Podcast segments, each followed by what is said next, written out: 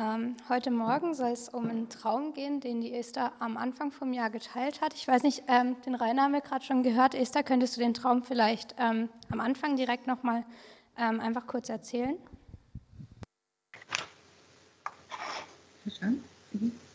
Ja, mache ich gerne. Wir sind hier bei Sandra und Jörg, deswegen sind wir hier nicht selber online. ja, genau, ja, das mache ich gerne. Ich hatte den ja ähm, auch am Anfang des Jahres auch in, in, in die Teams-Eindrücke ähm, äh, reingestellt. Und äh, ich lese jetzt, beziehungsweise ich erzähle euch nur noch mal den Traum und nicht die Auslegung dazu, denke ich. Ist das so richtig, ähm, Sophia? Äh, ja.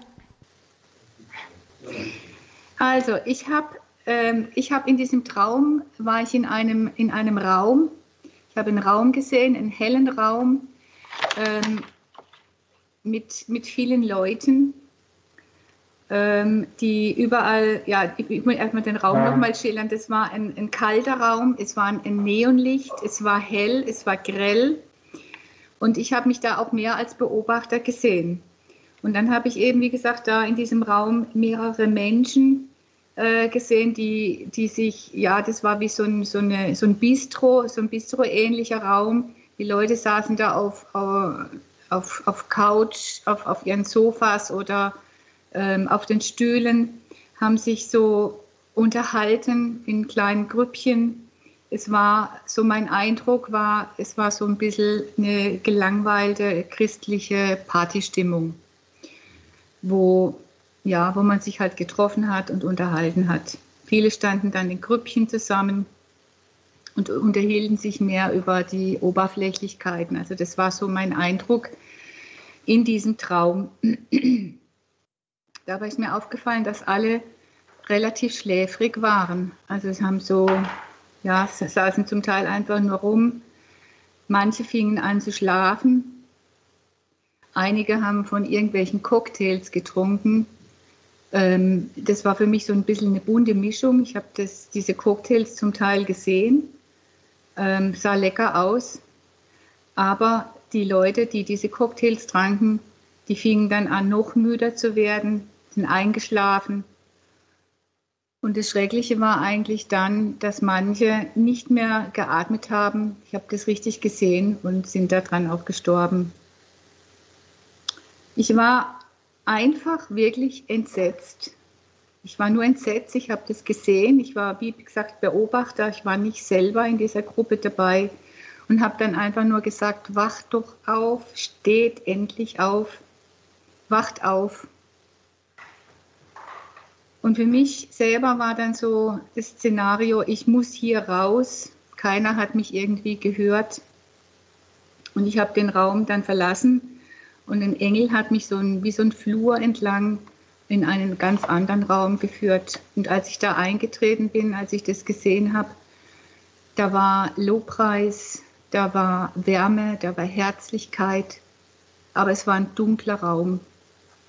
Es war richtig, ein richtig dunkler Raum. Ich konnte fast nichts sehen und da waren nur Schatten, also schattenhafte Umrisse. Aber es war eine eine ganz warme, herzliche und heilige Atmosphäre. Und der Traum ist dann geendet mit einer Stimme, die ich hörte. Das ist die Daniel-Gemeinde. Genau. Und damit habe ich mich dann selber auch sehr viel beschäftigt. Aber genau, und da denke ich mal, dürft ihr jetzt dran anknüpfen, Sophia. Ich weiß ja ein bisschen, was ihr vorhabt. Genau da sind wir einfach gespannt, wie ihr das so erlebt habt. Genau, danke schön. Ähm, wir haben uns im Hauskreis also wir haben dann im Hauskreis das Buch Daniel gelesen mit dem Fokus, wie reagiert Daniel auf bestimmte Situationen, in denen er ist, ähm, was geht da in ihm vor und wie ist seine Beziehung zu Gott dabei. Ähm, vielleicht am Anfang kurz Daniel, einer von den Propheten. So?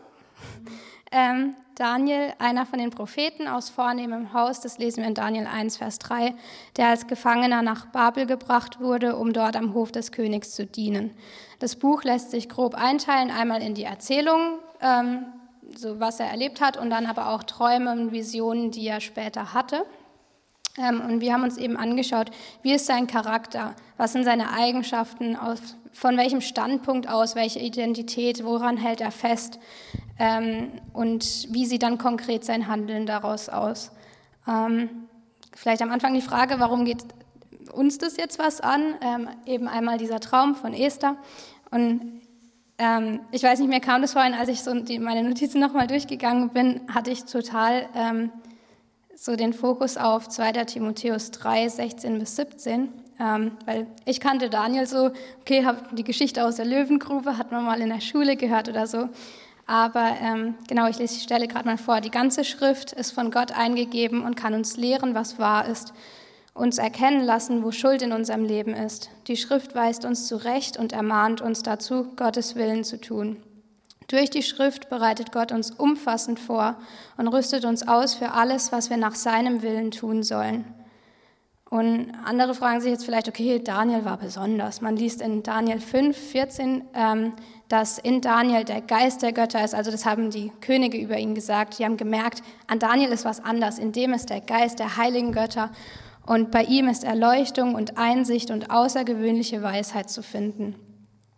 Und was jetzt einfach wichtig ist, was sich jeder von uns bei allem, was, ja, was wir einfach teilen, was, was uns so aufgefallen ist bei Daniel, ist, dass derselbe Geist, der in Daniel war, auch in jedem Einzelnen von uns ist. Caro hat es vorhin schon gesagt, Jesus hat gesagt, er wird den Vater bitten und er wird uns einen anderen Beistand geben, dass er bei uns ist in Ewigkeit, den Geist der Wahrheit, den die Welt nicht empfangen kann, der kommt, bei uns bleibt und in uns ist. Ähm, und eben genau das, was die Gemeinde an Pfingsten erlebt hat, wo der Heilige Geist auf sie kam, das hat Gott schon im Alten Testament verheißen, dass er, das steht in Joel 3, dass er seinen Geist ausgießen wird über alles Fleisch. Und das ist so wichtig, dass sich das jeder von uns jetzt nochmal klar wird, dass jeder einzelne von uns die Möglichkeit hat, aktiver Teil von dem zu sein, was es heißt, eine Daniel-Gemeinde zu sein. Genau. Ähm, genau, und ich, also wir fanden es auch eben sehr interessant, wie äh, der Charakter von Daniel ist und wie seine Eigenschaften sind und wie wir das so für uns mitnehmen können. Und da das erste, also gerade im äh, ersten Kapitel von Daniel steht in Vers 8, und Daniel nahm sich in seinem Herzen vor, sich nicht mit der Tafelkost des Königs und mit dem Wein, den er trank, zu verunreinigen, und er bat sich vom Obersten der Hofbeamten, dass er sich nicht verunreinigen müsse. Also da geht es halt darum, dass der König eine bestimmte Speise festgelegt hat, die aber gegen das geht, was Gott sagt oder das, was eben damals ähm, erlaubt war zu essen. Und das war und der Daniel wollte halt trotzdem gehorsam sein. Also er nahm, und da steht, was ich so interessant fand, ähm, dass da stand, nahm sich in seinem Herzen vor. Also es war so eine feste Sache, die er beschlossen hat. Und dass er mit voller Überzeugung daran gegangen ist und er hat sich gegen das Gebot des Königs gestellt.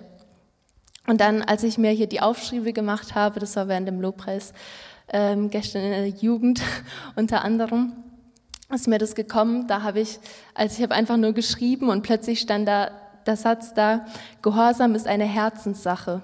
Und dann habe ich, ich habe den Satz durchgelesen, habe gemerkt, okay, das war jetzt nicht mein eigener Gedanke und war so, war einfach so geflasht davon und das war so ein Kernpunkt, also dass, also das Gehorsam im Herzen anfängt und dass wir uns, dass es ein Entschluss ist, dass wir ihm nachfolgen und ähm, da fand ich es auch mal so gut, dass Sophia gesagt hat, dass in dem Moment, als wir uns entschieden haben, äh, Gott nachzufolgen, wir, nachzufolgen, wir uns auch entschieden haben, ihm zu gehorchen und ihm zu glauben. Und ähm, auch unabhängig davon, was Herrschende sagen oder Regierende. Und das eben auch heißt in Römer 13.1, dass wir uns zwar der Regierung unterordnen sollen, aber trotzdem gleichzeitig Gott mehr gehorchen sollen als den Menschen. Apostelgeschichte 5, 29 sehen wir das. Und da war in Daniel 6, da ist die Geschichte mit der Löwengrube, also da, wo der König ein Gebot aufsetzt, dass wenn innerhalb von 30 Tagen jemand äh, etwas, etwas von jemandem erbittet, außer dem König, dass dieser in die Löwengrube geschmissen wird. Und Daniel hat sich dem wieder widersetzt und hat stattdessen Gott gehorcht. Und sie haben ihn dann auch in die Löwe, Löwengrube geschmissen. Und als der König dann einen Tag später zur Löwengrube kam, hat er Daniel lebendig vorgefunden und ohne Verletzung. Und da steht in Daniel 6, 24, das ist so der zweite Teil von diesem Vers. Und Daniel wurde aus der Grube herausgeholt und keine Verletzung wurde an ihm gefunden, weil er auf seinen Gott vertraut hatte. Diese Begründung fand ich so cool, dass er gerettet wurde, weil er auf Gott vertraute. Und auf jemanden vertrauen heißt auch, ihm zu glauben. Und da kam ja auch dieses, dieses Bild, das Rainer hatte ähm, mit dem Schiff und dass eben Gott sagt, dass, oder dass der Glaube nicht dem Potenzial der Gemeinde angepasst ist. Ähm, eben habe ich mir nochmal aufgeschrieben, dass Glauben auch eine Gehorsamsache ist. Glauben, die im Herzen beginnt und etwas, wo wir, äh, wo auch eine Entscheidung ist, ob wir ihm glauben oder nicht.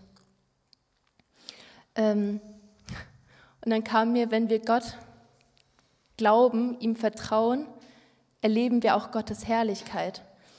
Und das war, das hat so perfekt gepasst, weil da war in Johannes 11, das habe ich mir die letzten Tage öfters durchgelesen und es hat mich irgendwie so beschäftigt. Da steht nämlich in Johannes 11, 40, das sagt Jesus selbst, habe ich dir nicht gesagt, wenn du glaubtest, so würdest du die Herrlichkeit Gottes sehen. Und da geht es, in Johannes 11 geht es darum, dass der Lazarus, also dass er dort stirbt und dass Jesus zu dem Zeitpunkt, als er stirbt, nicht da war. Und Martha sagt dann zu ihm, ja, wenn du da gewesen wärst, dann würde er jetzt noch leben und so. Und dann, als er sagt Jesus, dass sie den Stein wegrollen sollen, und Martha hat gesagt, so, er ist schon seit vier Tagen tot, er, er, er stinkt schon. Und Jesus sagt in dem Moment eben genau das. Wenn du glaubtest, so würdest du die Herrlichkeit Gottes sehen.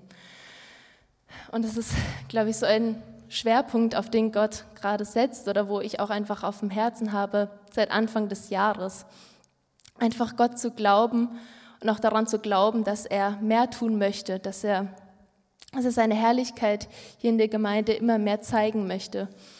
Und ich finde das Thema Glauben auch so ein bisschen manchmal herausfordernd, aber ähm, Sophia hat auch mal ein sehr, ein sehr gutes, eine sehr gute Zusammenfassung, eine Mini-Predigt, so in der Art habe ich es genannt, ähm, mal in Teams reingestellt, wo es über, über das Thema Glauben geht und wie wir uns im Glauben wachsen können. Und das ist manchmal, also wenn ich manchmal abends da hocke und Dinge proklamiere und mich manchmal frage, hey, wie soll ich jemals daran glauben? Aber dann merke, okay, hey, es, es funktioniert und immer mehr mein Glaube wächst und das ist so, das ist so toll und so eine tolle Erfahrung und ich glaube wirklich, dass Gott das will. Ja, Daniel war ein ziemlich faszinierender Mann und äh, alles, was wir aus dem Buch Daniel nehmen können, ist, ist ermutigend und relevant für heute. Ähm, ich möchte jetzt ganz kurz was zum Thema Identität sagen und es ist alles irgendwie miteinander verbunden. Und so wie Daniel war und das, was er getan hat, ähm, liegt einzig und allein darin begründet, dass er seinen Gott gekannt hat und dass er wusste, wer er ist in Gott und was er in Gott hat.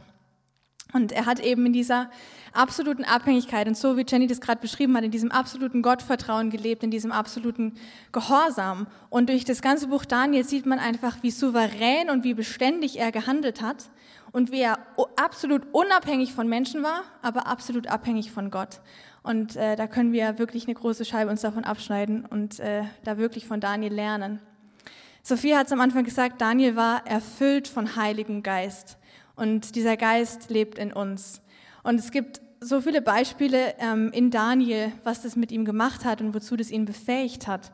Ähm, zum Beispiel eben in Daniel 5, wo er vor den König tritt und ihm diese Schrift erklärt, die die Hand an die Wand gemalt hat. Das ist auch eine ziemlich bekannte ähm, Stelle. Und es ist überhaupt keine schöne Botschaft, weil letztendlich sagt Daniel da dem König, dass er, dass er sterben wird und dass seine Herrschaft vorbei ist. Aber Daniel ist, ist mutig, Daniel ist nicht abhängig davon, von der Reaktion des Königs. genauso auch die Geschichte mit der Löwengrube, sondern er ist allein abhängig von Gott, weil er weiß, wer er ist und weil er weiß, wozu er bestimmt ist und wozu Gott ihn beauftragt hat. Er hat keine Angst. Und wir lesen das genauso für uns, das gilt absolut für uns. 2. Timotheus 1, Vers 7, sehr bekannte Stelle. Denn Gott hat uns nicht einen Geist der Ängstlichkeit gegeben, sondern den Geist der Kraft, der Liebe und der Besonnenheit. Und es befähigt uns dazu, auch gehorsam zu sein wie Daniel und zu wissen, wer wir sind und mutig, mutig die Wahrheit zu sagen und dazu zu stehen. Die Grundlage dafür ist eigentlich, dass Daniel diese unglaublich enge Beziehung hatte zu Gott und dass er Gott auf eine Art und Weise begegnet ist, die wirklich total intim war und die auch total überwältigend war. Und Daniel war auch oft überwältigt. Manchmal nach den Dingen, die er gesehen hat, war er, war er krank und war am Boden zerstört, weil er es fast nicht ausgehalten hat, weil Gott so krass ist und weil Gott sich ihm auf so eine krasse Weise offenbart hat. Aber in all diesen Stellen, und es steht dreimal ähm, im Buch Daniel, steht dieses Wort, dass er ein viel geliebter war. Und das ist die Grundlage dessen, wer er war. Er war ein vielgeliebter von Gott. Daniel 9, Vers 23. Am Anfang deines Flehens ist ein Wort ergangen und ich bin gekommen, um es dir mitzuteilen, denn du bist ein vielgeliebter. So achte nun auf das Wort und verstehe die Erscheinung. Daniel 10, Vers 11. Und er sprach zu mir, Daniel, du vielgeliebter Mann, achte auf die Worte, die ich zu dir rede und steh an deinem Platz denn ich bin jetzt zu dir gesandt. Und als er diese Worte, dieses Wort mit mir redete, stand ich zitternd auf. Und Daniel 10, Vers 19. Und er sprach, fürchte dich nicht, du viel geliebter Mann, Friede sei mit dir, sei stark, ja, sei stark. Und als er mit mir redete, wurde ich stark und sagte, mein Herr möge reden, denn du hast mich gestärkt. Gott, Gott ruft Daniel und Gott spricht Daniel an als diesen vielgeliebten. Und man kann dieses vielgeliebt auch mit kostbar übersetzen. Und man kann Daniel als, als einen Mann der Kostbarkeiten beschreiben. Und ich finde, das sind, so, das sind so schöne Worte und das sind so reiche Worte und da steckt so viel drin. Und ich finde es absolut überwältigend zu sehen und so schön zu sehen, mit welcher Liebe Gott Daniel begegnet in all diesen herausfordernden Dingen. Und ich meine, ich glaube, wir können uns nicht vorstellen, was das heißt, in eine Löwengrube geworfen zu werden. Das kennt man eben, wie wir es gerade gehört haben, aus den Kinderstunden. Aber Daniel hat es gemacht, weil er, weil er unabhängig war von Menschen und weil er sich absolut auf Gott verlassen hat. Und diese Liebe, die gilt aber nicht nur für Daniel, sondern die gilt jeden, für jeden von uns, die gilt für die Gemeinde Gottes. Und wir sind eine Gemeinde der Kostbarkeiten. Epheser 1, Vers 3, das haben wir auch so oft gehört in letzter Zeit. Wir sind gesegnet mit jeder geistlichen Segnung in der Himmelswelt. Und da brauchen wir noch viel Offenbarung drüber, was das für unfassbar reiche Schätze sind, die wir da eigentlich zur Verfügung haben und wie unser Erbe eigentlich aussieht. Jeder von uns ist viel geliebt. Wir sind viel geliebte Söhne und Töchter. Wir sind geliebt, wir sind gesegnet, wir sind berufen, wir sind ausgerüstet. Genau wie Daniel. Und wir sind an einen Platz gestellt mit einer Aufgabe und mit einer Berufung. Und die dürfen wir entdecken und da reinwachsen in das, was Gott für uns hat. Auf dieser Grundlage Söhne und Töchter zu heißen, viel Geliebte zu sein, aus seiner Liebe zu handeln und nicht aus uns heraus. Weil nämlich unser Sein bestimmt ist durch Jesus, ganz egal, was um uns herum passiert. Und diese Beständigkeit und diese Gewissheit, die hat sich bei Daniel eben auf viele Weisen gezeigt und es ist total spannend, das alles zu sehen. Er war in jeder Situation treu und mutig, wie ich das gerade auch äh, gesagt habe, in dieser Situation beispielsweise Daniel 5 vor dem König. Aber was auch auffällt bei Daniel ist, dass er in der Fremde war. Daniel war in Babel. Er war nicht in Israel, in seiner Heimat. Er war umgeben von einer fremden Kultur. Er war konfrontiert mit fremden Essgewohnheiten, ja? so wie am Anfang Tandy gesagt hat. Ähm, er war umgeben von anderen Ritualen, von anderen Kulturen, von anderen Bedingungen, von anderen Gesetzen und Anforderungen. Aber er hat sich dem nie gebeugt, wenn es dem Willen Gottes nicht entsprochen hat. Er war nicht den Gesetzen gehorsam des, des Landes in dem Sinne, dass er einfach gemacht hat, was ihm gesagt wurde, sondern er hat es immer zuerst, er hat zuerst Gott gesucht und er hat sich zuerst von Gott abhängig gemacht, weil er nämlich wusste, wer Gott ist und wer er in ihm ist. Er hat treu seine Arbeit verrichtet und seinen Dienst gemacht. Das wird dann der nächste Punkt sein, dass wir uns das noch genauer anschauen. Aber er hat sich nicht beeinflussen lassen und abhängig gemacht vom Zeitgeist in Babel. Und er hat sich ständig irgendwie auch gewandelt. Und ich glaube, wir können uns wirklich auch fragen, was ist der heutige Zeitgeist und von welchem Zeitgeist sind wir umgeben? Und was wird uns vorgeschrieben, wie wir leben sollen, wie wir lieben sollen, wie wir uns verhalten sollen und was davon entspricht Gott und was nicht? Und wir können genauso mutig sein wie Daniel, weil wir denselben Geist in uns haben. Und wir können wachsam sein und wir sind berufen und gerufen, wachsam zu sein und diesen Zeitgeist wahrzunehmen und dann treu zu sein zu dem, wozu Gott uns berufen hat und der Identität, die wir in ihm haben. Und dann müssen wir nicht irgendwie einfach Erwartungen entsprechen, sondern dann dürfen wir einfach sein in Gott, aus seinem Geist heraus und sein Geist durch uns fließen lassen und mutig sein in der Welt und diese Weisheit empfangen von ihm. Daniel hat auch viel Weisheit gebraucht von Gott, aber er war dieser Mann, der, in dem, wie die die Könige damals eben gesagt haben, der Geist der heiligen Götter hat in ihm gewohnt. Das war sowas, was Unbegreifliches. Und er hatte diese Weisheit, die niemand sonst hatte. Und er hat in jeder Situation gehabt, was er gebraucht hat. Und das gilt für uns genauso. Genau. Und jetzt wollen wir uns noch ein bisschen anschauen, wie sein Dienst ausgesehen hat und wie er gehandelt hat aus seiner Identität heraus und mit all diesen ähm, Eigenschaften, die Gott in ihm gewirkt hat.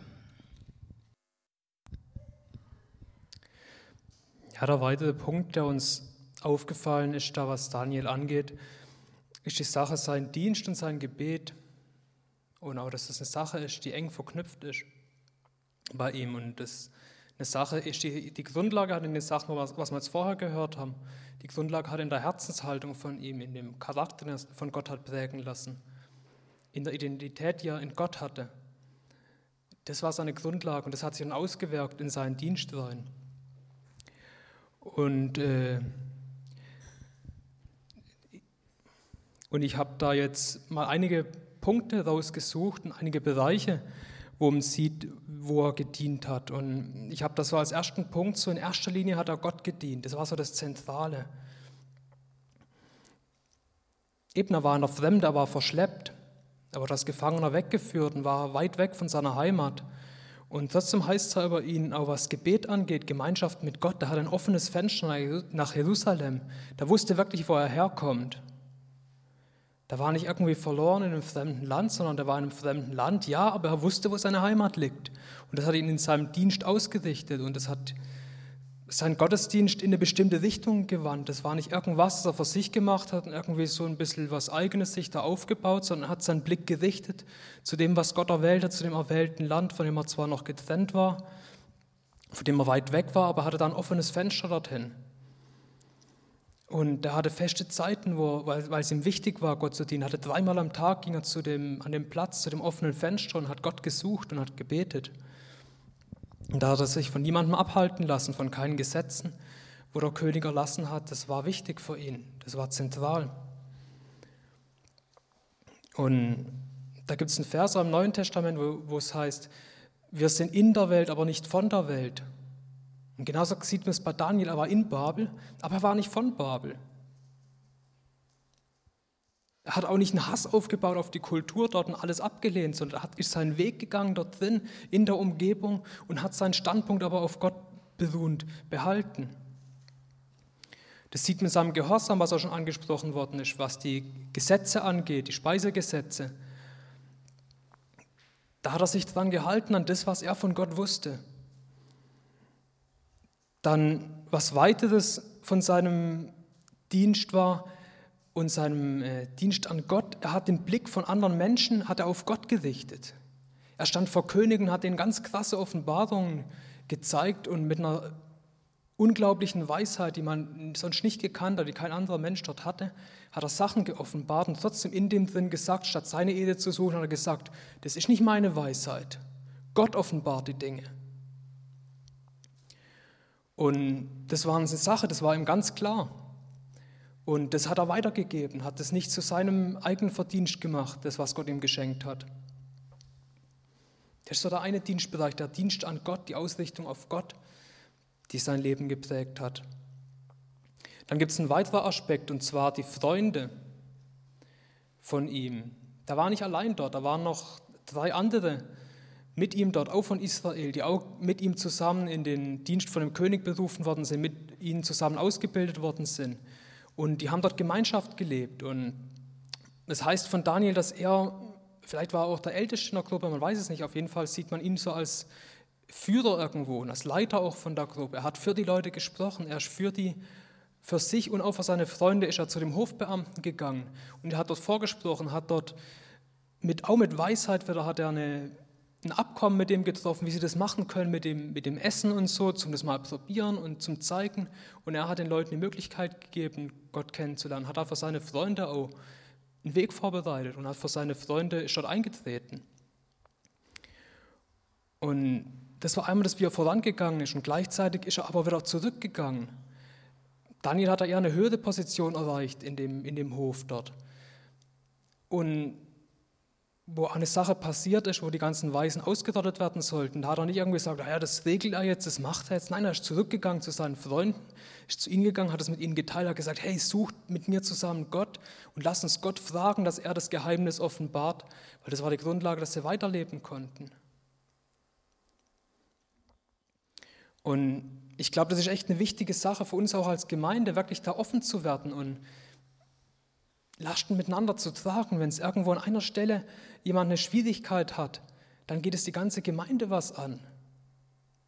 Jeder Einzelne ist ein wichtiger Teil von der Gemeinde. Wenn es mir nicht gut geht und ich trage es irgendwie so vor mich hin, dann beraube ich doch der Gemeinde, was ich der Gemeinde geben könnte, wenn es mir gut geht. Wenn ich die Last verteilen kann auf andere Schulden, andere Leute mich ermutigen können.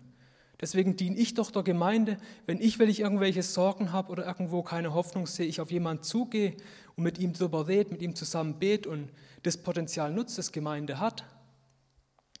Und ich weiß nicht, ich, vielleicht fällt es den, äh, den Frauen hier unter uns etwas leichter, mit so persönlichen Sachen irgendwo aber auf jemanden zuzugehen.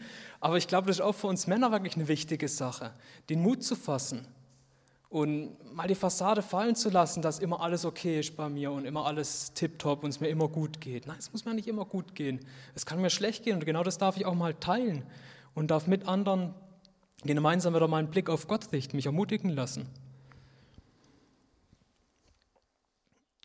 Und ein weiterer Dienstbereich von ihm war die Umgebung, in der er gelebt hat.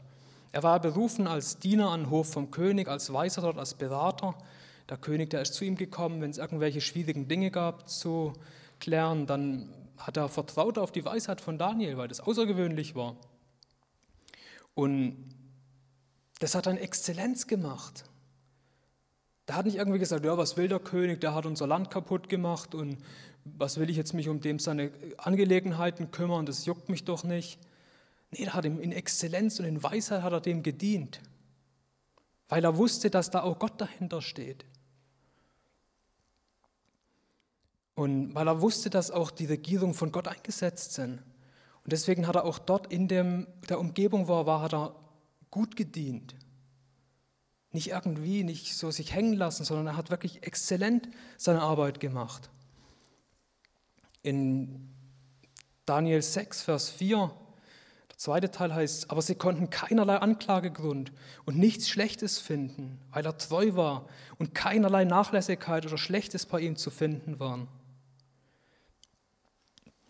Und das ist eine Sache, wo ich mir auch selber frage, also so wie ich auf der Arbeit arbeite, da kann ich das von mir nicht sagen, ehrlich gesagt. Also ich bin halt da oft irgendwie so, naja, anwesend, mache schon meine Arbeit, aber es ist nicht unbedingt das da, dass ich so das Bewusstsein immer da, dass ich es vor Gott mache. Ich mache meine Arbeit schon okay und es ist schon gut, aber wenn ich wirklich das sehe, dass ich Gott diene in dem Moment, dann wird das, wie ich diene und wie ich arbeite, wird besser. Und ich werde im Endeffekt sogar selber zufriedener sein mit dem, was ich getan habe, wenn ich irgendwie so ein bisschen hängen lasse. Und der Petrus, der schreibt in, in 1. Petrus 2, Vers 12, führt euren Wandel unter den Nationen gut, damit sie, wollen sie gegen euch als Übeltäter reden, aus den guten Werken, die sie anschauen, Gott verherrlichen am Tag der Heimsuchung. Das kann schon sein, dass du vielleicht als bescheuert erklärt wirst für das, wie du lebst, oder dass du dir vielleicht Mühe gibst bei deinen Aufgaben, das macht sonst kein Mensch im Betrieb. Und du hast vielleicht ausgelacht dafür. Oder die suchen sonst irgendwelche Gründe gegen dich, aber trotzdem tief im Herz wird jeder Mensch merken, da ist irgendwas.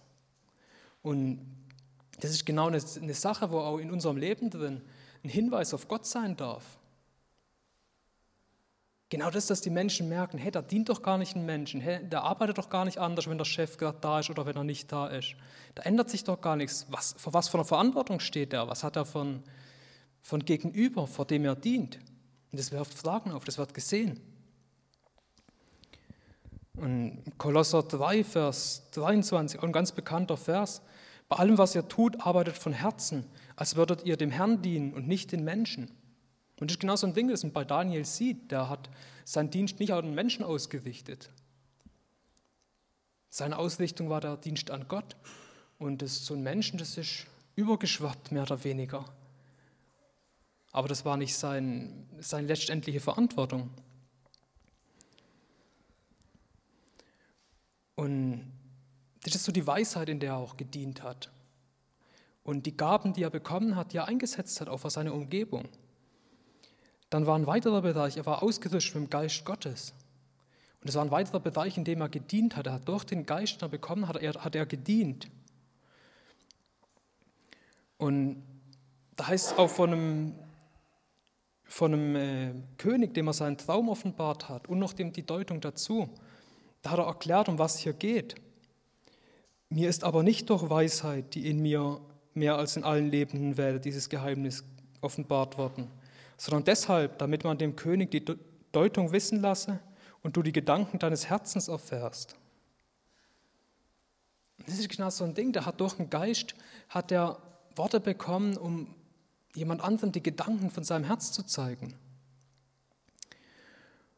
Und das ist eine Sache, das hat mich an einen Vers erinnert vom, im Neuen Testament, weil das ist vielleicht so was, ja, okay, das war eine besondere Begabung jetzt von Daniel, das ist irgendwie, ja, hat vielleicht mal irgendjemand, aber das spielt für uns keine Rolle, aber ich glaube, das stimmt nicht. Weil ganz ähnlich wird es nämlich wiederholt im Neuen Testament, im 1. Korinther 14, 24 bis 25. Da heißt es nämlich, da geht es um die Gemeinde und ums Gottesdienst in der Gemeinde. Wenn aber alle Weissagen und irgendein Ungläubiger oder Unkundiger kommt herein, so wird er von allen überführt, von allen beurteilt. Das Verborgene seines Herzens wird offenbar. Und so wird er auf sein Angesicht fallen und wird Gott anbeten und verkündigen, dass Gott wirklich unter euch ist. Und ich glaube, das darf uns wirklich zu einem Wunsch werden, genauso zu dienen, weil ich meine, mir ist das irgendwie ein bisschen fern, solche Einsichten zu haben. Ich kenne das noch nicht so in dem, in dem Ausmaß. Aber wenn das hier steht, dann will ich daran glauben. Und dort, wo sich mein Herz mit dem Glauben daran verbindet, da kann das dann auch in, ins, im Praktischen aufwachsen. Genau so ein Dienst. Und das ist ein, ein Bereich von Dienst, mit dem Gott sich offenbaren will. Das heißt es hier, so, so möchte Gott Menschen zur Umkehr lenken, indem er uns Weisheit schenkt, wir auf Menschen zugehen können und dem Menschen ins Gesicht sagen können, was eigentlich in seinem Herzen passiert, wo es eigentlich gerade bei ihm klemmt, was da gerade nicht passt und wo bei ihm da ein Verlangen ist nach Gott und wo da ein, ein Raum ist, den Gott ausfüllen möchte. Und da dürfen wir einen Hinweis geben, soll einen Hinweis geben. Und das ist ein Dienst, der uns als Gemeinde genauso gegeben ist wie Daniel in der Zeit damals. Daniel in der Zeit damals war ein besonders ausgerüsteter Mensch mit dem Geist Gottes. Und wir sind eine besonders mit dem Geist Gottes ausgerüstete Gemeinde. Eine ganze Gruppe von Menschen. Alle, die an Jesus glauben, die bekommen den Geist. Und das ist das, die direkte Verbindung, ein Kind Gottes zu sein. Da gehört der Geist dazu. Das ist nicht trennbar. Entweder oder, entweder bin ich ein Kind Gottes mit dem Geist Gottes oder ich bin kein Kind Gottes und habe den Geist nicht. Das gibt nichts dazwischen. Die Frage ist, wie weit er sich auswirken darf, wie groß mein Glaube ist, dass der Geist tatsächlich funktioniert. Und das war einmal so ein Ding, dass er Dinge offenbart hat und dass er oft auch unbequeme Botschaften gebracht hat und Missstände aufgezeigt hat, was nicht passt. Aber er ist bei der Stelle nicht stehen geblieben. Er war ein Botschafter von der Versöhnung. Genauso, was es uns gegeben hat. Wir sind auch Botschafter der Versöhnung an Christi Stadt, wie es in einem Brief drin heißt. Und so war auch Daniel war schon in der Zeit damals ein Botschafter von der Versöhnung. Der hat nicht nur die Missstände aufgezeigt, sondern hat Lösungen gezeigt. In Daniel 4, Vers 27, da heißt es, darum König, lass dir meinen Rat gefallen und brich mit deinen Sünden durch Gerechtigkeit und mit deinen Vergehen durch Barmherzigkeit gegen Elende, wenn dein Wohlergehen von Dauer sein soll. Da ging es um einen König, der sich überhoben hat in seinem Herz und geglaubt hat, er ist der Größte. Und da hat er einen Traum bekommen, dass es nicht auf Dauer sein wird, nicht funktionieren wird, auf Dauer sich so zu überheben. Und da hat Daniel ihm die Chance gegeben und gesagt, hey, kehr doch mal um. Gott hat zwar jetzt eine Prophezeiung schon gegeben, dass das jetzt erstmal eine Pause kommen wird in deine Herrschaft, aber such doch Gott und schau, ob er dir gnädig ist. Und das, dazu ruft er ihn auf, dazu ermutigt er ihn, den König. Der König hat sich nicht gefallen lassen. Ein Jahr später ist es eingetreten. Er war sieben Jahre lang, war der, man kann vielleicht daraus sehen, geistig krank oder irgendwas war da und er hat sich wie ein Tier verhalten. Und nach der Zeit erst hat er seinen Blick zu Gott erhoben und erkannt, dass es Gott gibt. Und da ist sein Verstand wieder zurückgekehrt. Und es hat bei ihm ziemlich lang gedauert, bis er das Wort angenommen hat. Aber er hatte das Wort schon lange vorher von Daniel bekommen. Die Botschaft, wie er in seiner Stellung bleiben kann. Und zwar in Unterordnung unter Gott. Ein weiterer Aspekt vom Dienst von Daniel ist das, der prophetische Bereich. Der ist ganz stark bei ihm. Und da gibt es zwei, zwei Bereiche, die, man untertrennen kann und in dem prophetischen Bereich. Und zwar ist einmal das selber Prophetien zu empfangen. Er hat Visionen gehabt für die Zukunft, die auch kurz danach, teilweise, so glaube ich, so zu einer Lebzeit sogar noch wurden die erfüllt, die Prophetien. Und in der Zeit danach, und es gibt manche Prophetien, die stehen noch aus, die sich noch erfüllen werden. Und das war eine Sache von seinem prophetischen Dienst, das er empfangen hat von Gott. Manche Sachen waren aber gar nicht so leicht zu verstehen. Die waren für ihn nicht sofort klar, was das Sache ist. Und da hat er nicht gesagt, so ja gut, wenn Gott halt nicht genauer redet zu mir, ist mir das egal. Nee, er hat, sein Herzenswunsch war zu verstehen, was Gott redet. Er hat Gottes Wort gehört, er wusste nicht genau, was möchte Gott damit sagen, hat es zu seinem Herzenswunsch gemacht, genau darüber Offenbarung zu bekommen, genau das zu verstehen, was Gott sagt. Und das ist auch eine Frage in unser Leben rein. Wenn wir irgendwo was merken, da ist irgendwas, da möchte Gott was zeigen, das möchte Gott was sagen, was ist dann? Ja, soll es halt deutlicher sagen, dann wird schon. Oder ist mein Wunsch so, ja, ich möchte es kennenlernen, ja, ich, ich möchte alles, was du mir schenkst und ich möchte es wirklich in die Tiefe gehen da. Und das ist eine Frage in Daniel 8, Vers 15, da ist es auch so, so beschrieben. Es geschah, als ich Daniel die Vision gesehen hatte, da suchte ich Verständnis darüber. Das ist der eine Bereich, die Prophetien zu empfangen, die Prophetien verstehen zu wollen und, und Gott darin zu suchen. Und ein weiterer Bereich ist, er hat nicht nur einfach gesagt, ja Gott redet jetzt neu mit mir, gib mir was Neues, sondern hat auch in dem, was Gott schon gegeben hat, hat er geforscht. Und da heißt es über ihn, dass er vom Prophet Jeremia, dass er da Bücherrollen hatte. Das war damals nicht ganz so einfach, da konnte nicht kurz mal in ähm, Online-Bibel da schnell, da musste man sich darum kümmern, dass man irgendwie da an die Schriften rankommt. Das war gar nicht so einfach in der Zeit, aber das war ihm wichtig. Und hat er in den Schriften geforscht, was Gott da vor Prophetien gegeben hat in der Vergangenheit. Und in Daniel 9, Vers 2 bis 3, da heißt es, im ersten Jahr seiner Königsherrschaft achtete ich Daniel in den Bücherrollen auf die Zahl der Jahre, über die das Wort des Herrn zum Propheten Jeremia geschehen war, dass nämlich 70 Jahre über den Trümmern Jerusalems dahingehen sollten. Und ich richtete mein Gesicht zu Gott, dem Herrn, hin, um ihn mit Gebet und Flehen zu suchen, in Fasten und Zack und Asche. Und das war so ein Ding, er hat gelesen in den Schriften und er hat da die Verbindung zu Gott gesucht. Er hat Gott gesucht, er ging dann ins Gebet danach und hat, hat das vervollgenommen, hat es geglaubt, was in den Schriften steht. Und für uns gilt es, glaube ich, noch viel mehr, weil wir haben noch viel größeren Schatz an Prophetien. Nach Daniel kam noch so viel mehr dazu. Im Neuen Testament sind so viele Prophetien, die noch ausstehen, die noch erfüllt werden. Und ich glaube, das ist wirklich wichtig für uns, unser, unsere Augen dafür aufzumachen, was Gott uns da offenbaren möchte da drin und was Gott damit von Plan hat.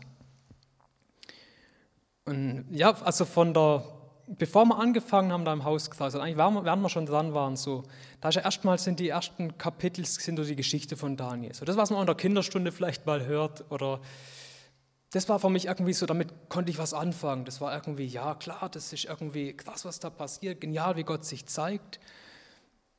Also das Thema die Prophetien, das war für mich immer so, ich war mir sicher, dass es wichtig ist und dass es gut ist, dass da drin steht, aber ich hatte persönlich keinen wirklichen Zugang dazu.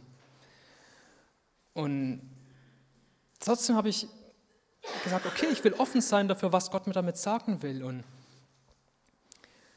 ich muss immer noch sagen, die einzelnen Details, das war nicht das, was mich jetzt so tief angesprochen hat. Das war schon sehr interessant zu sehen, wie genau sich das alles erfüllt hat. Das ist eine riesige Bestätigung vor Gottes Wort.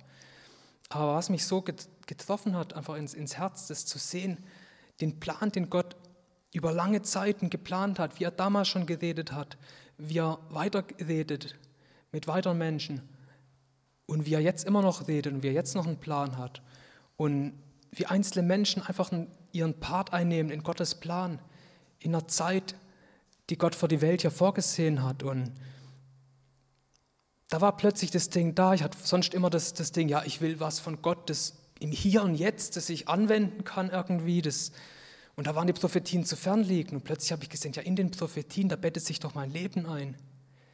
In der ganzen Zeit, die Gott schon geplant hat und wo Gott schon den Weg vorbereitet hat, da hat er mich doch reingesetzt an einer Stelle. Und wenn ich anfange, in den Prophetien den Plan von Gott kennenzulernen, den Gott über Zeiten, über Jahrtausende geplant hat, wenn ich dort meinen Platz drin sehe, dann kriegt doch mein Leben eine ganz andere Ausrichtung. Dann sind es doch nicht meine, wenn es hochkommt, vielleicht 100 äh, Jahre oder 80 oder was auch immer, die so die Ausrichtung geben, sondern dann ist das erstmal für das Leben hier auf der Welt Jahrtausende. Und dann ist das über das Leben hier, ist es die Ewigkeit. Und da drin bettet sich mein Leben ein. Und plötzlich ist der Blick nicht mal so klein, so auf das Hier und Jetzt und das Heute und Morgen, sondern wird mein Blick gerichtet auf was viel weiteres und auch was das hinter mir zurückliegt. Und es kommt plötzlich viel mehr Ruhe in mein Leben rein, weil plötzlich das, was jetzt heute gerade so gut läuft, und das morgen irgendwie gar nicht mehr so passt und hier und da, das ist irgendwie plötzlich gar nicht mehr so wichtig, weil irgendwie so da sich doch mein Leben nicht in einer Zeitachse drin lebt, die über Jahrtausende geht und in die Ewigkeit rein und dann sind die Wellen da vom Hier und Jetzt, die bringen gar nicht mehr so viel Unruhe rein, wenn wirklich der Glaube an Prophetie da ist. Und irgendwie im Neuen Testament heißt es so, lasst uns das prophetische Wort umso fest erhalten, als eine Lampe an einem dunklen Ort. Und genau das will auch die Prophetie, die wir haben, für uns sein. Wirklich eine Lampe, ein Licht. Und ein Licht gibt Ausrichtung, ein Licht leuchtet einen Weg, wo es lang geht.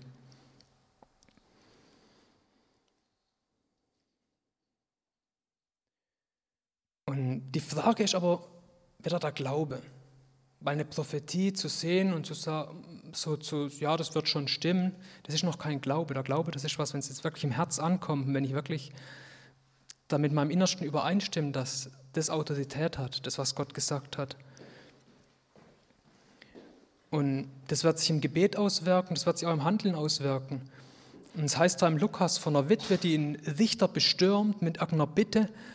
Und es war eigentlich ein ziemlich mieser Richter, total ungerechter Mann, aber hat im Endeffekt, weil sie lang genug genervt hat, doch gehört. Und da wird die Parallele zu Gott gezogen. Der Gott, der unser Vater ist und der uns liebt, das sollte uns nicht erhören, wenn wir ihn bitten.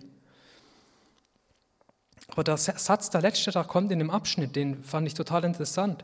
Ich lese mal vor, Lukas 18, 7 bis 8. Sollte Gott da nicht erst recht sein Auserwählten zu ihrem Recht verhelfen, die Tag und Nacht zu ihm rufen? Wird er sie etwa lange warten lassen? Ich sage euch, er wird dafür sorgen, dass sie schnell zu ihrem Recht kommen. Und dann kommt ein Satz, der mir zum Denken gibt. Aber wird der Menschensohn wohl solch einen Glauben auf der Erde finden, wenn er kommt? So ein Glaube, der wirklich ins Gebet reinführt und wirklich mein Herz dazu bringt, an den Anliegen festzuhalten, die auch Gottes Anliegen sind und die seinen Prophetien entsprechen. Und das ist eine Verbindung zwischen Glaube und Gebet und die Verbindung, die ist sehr eng. Das geht miteinander einher was zu beten, an das ich nicht mal glaube, und was zu glauben und ich mache das ohne Verbindung zu Gott, ich glaube irgendwas für mich hin, ohne das wieder in Verbindung mit Gott zu bringen im Gebet, das ist auch ein bisschen schwierig, das ist die Verbindung, Glaube und Gebet und das wirkt zusammen. Und das hat auch bei Daniel zusammengewirkt. Hier oben in dem Vers hieß es, dass er sein Gesicht ausgerichtet hat zu Gott und ihm, ihm ihn zu suchen. Und hat er im Gebet Verantwortung übernommen für seine Umgebung, für sein Volk. Da heißt es im Daniel 9, Vers 4 bis 5, und ich betete zum Herrn, meinem Gott, und ich bekannte und sprach, ach Herr, du großer und furchtbarer Gott, der Bund und Güte denen bewahrt, die ihn lieben und seine Gebote halten. Wir haben gesündigt und haben uns vergangen und haben gottlos gehandelt. Und wir haben uns aufgelehnt und sind von deinen Geboten und von deinen Rechtsbestimmungen abgewichen. Er hat da Verantwortung übernommen. Er hat nicht gesagt, so, ja, das geht mich doch nichts an, ich bin doch der Gerechte, ich bin doch der vielgeliebte Mann, sondern er hat sich unter die Schuld von seinem Volk gestellt und hat für die Angehörigen von seinem Volk um Gnade gebeten bei Gott. Und ich glaube, das ist auch für uns eine wichtige Sache, zu sehen und offen zu sein und Gott zu fragen, wo denn eigentlich unser Verantwortungsbereich liegt. Für andere Verantwortung auch mitzutragen, für andere Verantwortung zu tragen vor Gott.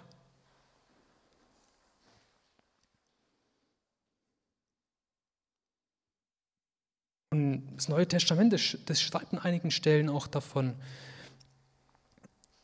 dass es wichtig ist, dass wir für unsere Regierung beten sollen dass wir vor die anderen Heiligen beten sollen, vor die Gemeinde. Dass wir vor Verkündiger beten sollen, die evangelisieren, die Gottes Wort verkündigen, dass ihnen das Wort gegeben wird, dass sie frei reden können. Es gibt immer wieder Dinge, wo unsere Verantwortung im Gebet aufgezeigt wird.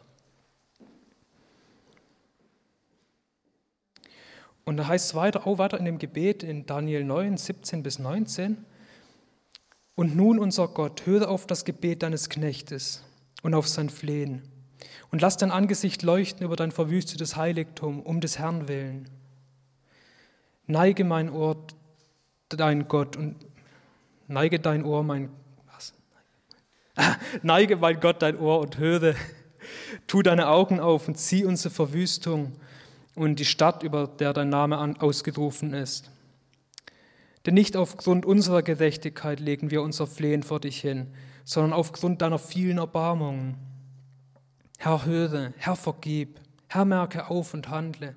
Zögere nicht um deiner selbst willen, mein Gott, denn der Name ist über deiner Stadt und deinem Volk ausgerufen worden. Und wo ich das gelesen habe mit dem verwüsteten Heiligtum, mit dem Volk, das verstreut ist, ich musste da an, an Johannes 17 denken, an das Gebet von Jesus, wo er, wo er betet für die Nachfolger von ihm, wo er erstmal für seine Jünger betet, aber auch für die betet, die durch das Wort von Jüngern auch an ihn glauben werden, wo er bittet, dass sie eins sind, dass sie durch die Wahrheit geheiligt werden, dass sie eine Gemeinschaft haben und eine Liebe zueinander, an der die Welt erkennt, dass Gott wirklich real ist und dass Gott wirklich seinen Sohn gesandt hat. Und ich habe demgegenüber die Gemeinde, die Kirche gesehen, das, wie sich, das, was Jesus da angefangen hat, wie sich das zersplittert hat in die Beliebigkeit, wie das zerteilt worden ist. Dass die Gemeinde weltweit verteilt ist und sich verbreitet das ist gut. Aber es ist nicht gut, dass sich die Gemeinde vom Heiligtum so weit weg bewegt hat. Und das ist genau das, was da passiert ist in Israel. Das war ein Zentrum, wo Gott seinen Namen niedergelassen hat, wo Gott sein Haus erwählt hat, wo er wohnt, und dort war das Volk Israel und durch ihre Schuld wurden sie vertrieben und verteilt.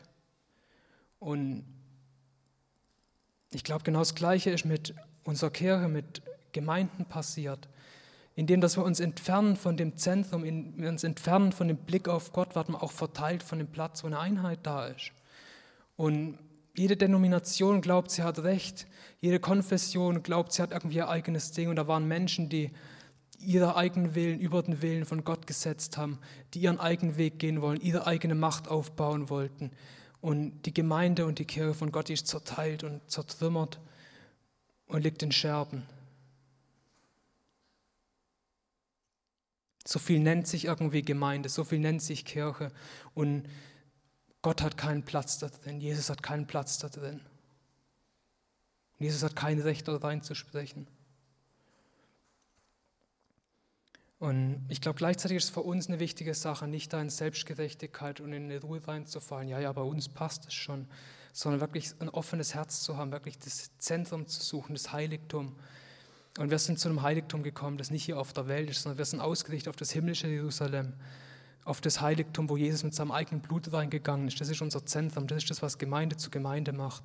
Die, die losgekauft sind durch das Blut von Jesus. Und ja, auch wenn wir Immanuel-Gemeinde heißen, Gott mit uns, ja, Gott ist mit uns und das ist wunderbar. Und wenn wir merken, dass wir nah an Gottes Herz dann sind, Gott zu uns reden kann, das ist gut und das darf uns mit Freude erfüllen und das darf uns wirklich mit dem Wunsch erfüllen, da auf dem Weg weiterzugehen. Und ich glaube, gleichzeitig stellt es uns auch in Verantwortung rein, im Gebet für die Gemeinde zu beten weltweit. Wir hatten letzte Woche den Open Doors Tag, wo wir verfolgt in der Gemeinde beten. Aber ich glaube, es ist auch wichtig, für die Gemeinde zu beten, die so verteilt ist und die so entfernt ist von dem Willen von Gott, dass wir dort drin Verantwortung übernehmen, weil es ist mit uns der Leib von Jesus und ich glaube, wir haben da mindestens so eine große Verantwortung dafür, wie Daniel da für sein Volk Verantwortung übernommen hat, dass wir Verantwortung übernehmen für die Gemeinde weltweit und für die Gemeinde hier, für die Menschen, die sich irgendwie zu Gott bekennen, dass wir damit Verantwortung übernehmen und mit die vor Gott bringen.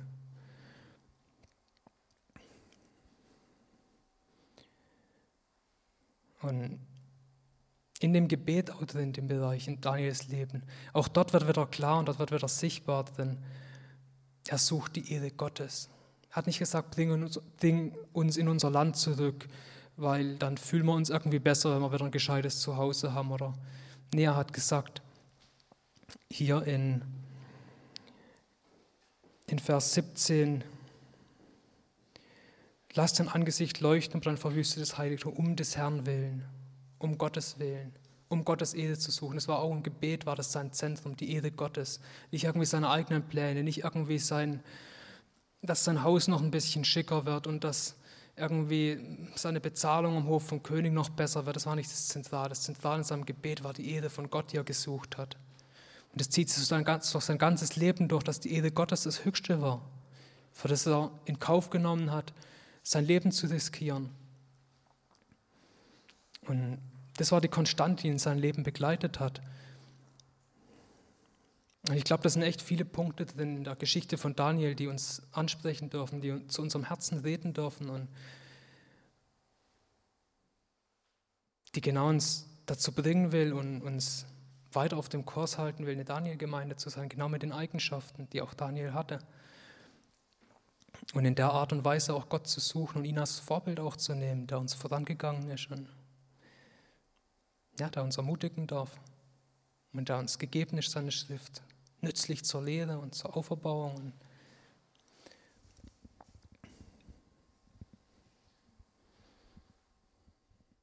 Ja, Vater, danke dir, dass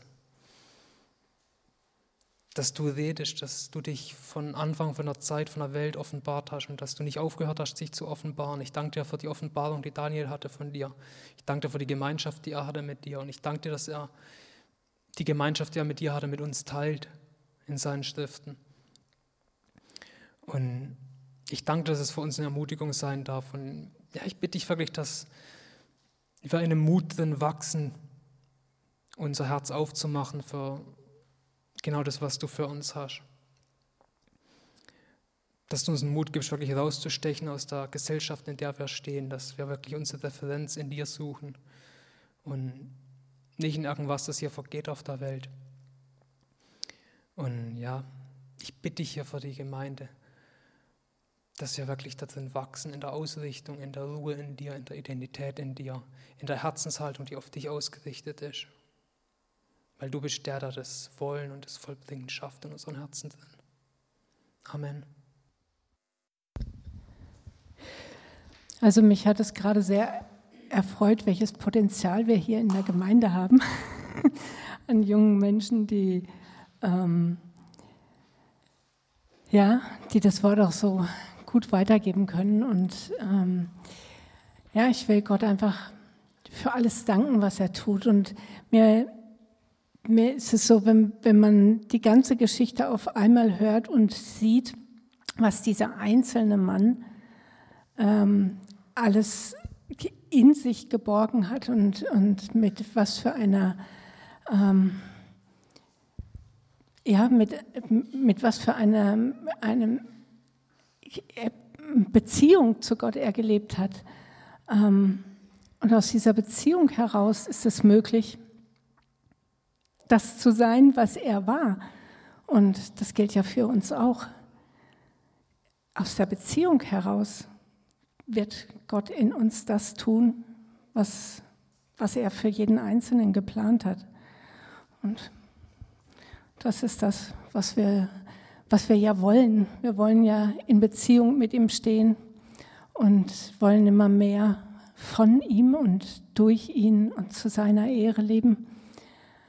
Und das wünsche ich uns für diesen Tag, auch jetzt gerade in den Häusern für diesen Tag, dass wir ins Gespräch kommen, dass wir erkennen, wo wir Mangel haben und dass wir auch darüber reden, wo wir diesen Mangel haben dass wir gemeinsam beten können, dass wir aufgebaut werden, dass wir uns stärken im Herrn, so wie Daniel das auch gemacht hat, dass er sich stärkt im Herrn.